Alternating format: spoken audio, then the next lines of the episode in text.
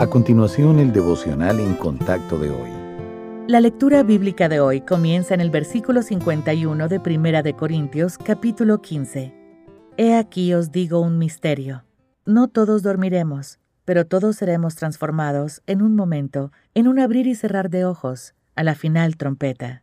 Porque se tocará la trompeta, y los muertos serán resucitados incorruptibles, y nosotros seremos transformados porque es necesario que esto corruptible se vista de incorrupción, y esto mortal se vista de inmortalidad.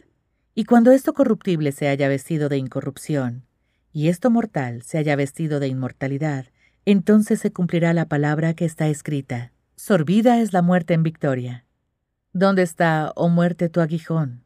¿Dónde, oh sepulcro, tu victoria? Ya que el aguijón de la muerte es el pecado, y el poder del pecado, la ley.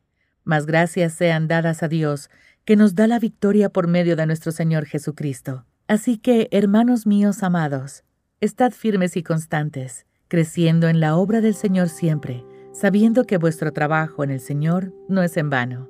Todos coincidimos en que la vida puede ser difícil. Las presiones de la vida cotidiana pueden parecer abrumadoras. Las relaciones pueden decepcionarnos y nuestras expectativas dejar de cumplirse. Por eso es bueno recordar que esta vida no es todo lo que hay. Lo mejor está aún por venir. Tener la promesa de la resurrección nos da la motivación que necesitamos para estar firmes y constantes creciendo en la obra del Señor siempre. Sabemos que nuestros esfuerzos nunca son en vano y que nuestro Padre Celestial nos ha proporcionado todo lo que necesitamos para lograr el éxito.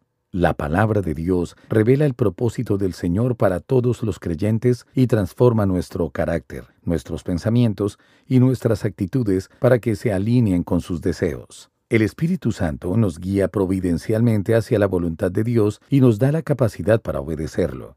Los dones espirituales son dados por el Espíritu Santo y nos permiten servir al Señor de la manera que ha dispuesto. La oración nos permite comunicarnos con Dios en cualquier momento para recibir la guía y la gracia que nos ayudan en cada necesidad.